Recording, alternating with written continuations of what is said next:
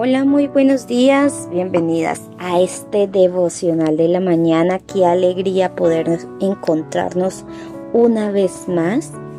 Y mi nombre es Jennifer Pulido y hoy tengo un versículo muy bonito. Está en el libro de Ezequiel, capítulo 36, versículo 26. La palabra del Señor dice, les daré un corazón nuevo y pondré en ustedes un espíritu nuevo. Les quitaré el corazón de piedra que ahora tienen y les daré un corazón sensible. Amén. Este es uno de los versículos más, más hermosos de la Biblia y hoy quiero que lo repitan durante todo el día. Dios les dará un corazón sensible a aquellas personas que tienen un corazón de piedra. Dios dará un nuevo corazón y, pondrá en ustedes un nuevo espíritu. Amén. Bueno, el, mm, el título a este devocional es Un corazón sensible. Y mira, cuando Dios nos hizo a su imagen y semejanza, nos dotó de las mismas cualidades que tiene Él. Él tiene amor, templanza, paciencia, bondad, pero tiene sensibilidad. Pero el pecado ha deteriorado las cualidades divinas en cada persona y por eso Dios tiene que recrear el corazón humano.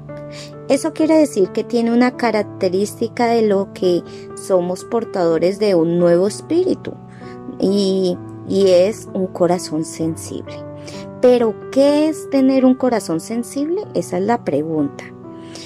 Es poder percibir en otras personas sin que no nos digan nada, es poder percibir sus sentimientos o su forma de ser. Mira, cuando a mí alguien me llega con cierta situación dolorosa para la vida de esa persona, yo siempre alisto papel higiénico, una toalla para ella y una toalla para mí porque yo también lloro, yo también siento ese mismo dolor que siente esa persona y eso es tener un corazón sensible. Pero en Marcos, en el capítulo 3, nos narra una historia sobre la sensibilidad del Señor Jesús.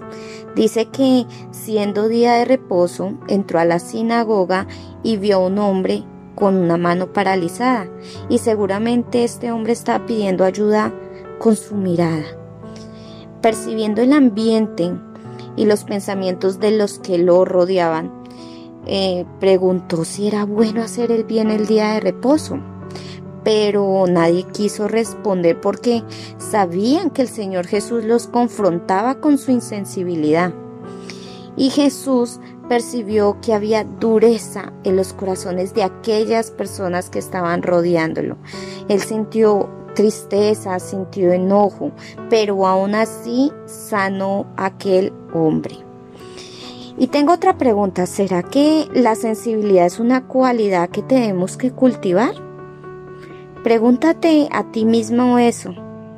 Mira, como mujeres, Dios ha puesto un poquito más de sensibilidad en nosotros. Y por ahí se dice que tenemos un sexto sentido. ¿Qué tal si aprovechamos esa sensibilidad para hacer el bien? Mira, orémosle hoy al Señor como lo hizo el rey David. El rey David decía, crea en mí, oh Dios, un corazón limpio Ora hoy al Señor pidiéndole, crea en mí un corazón limpio y sensible.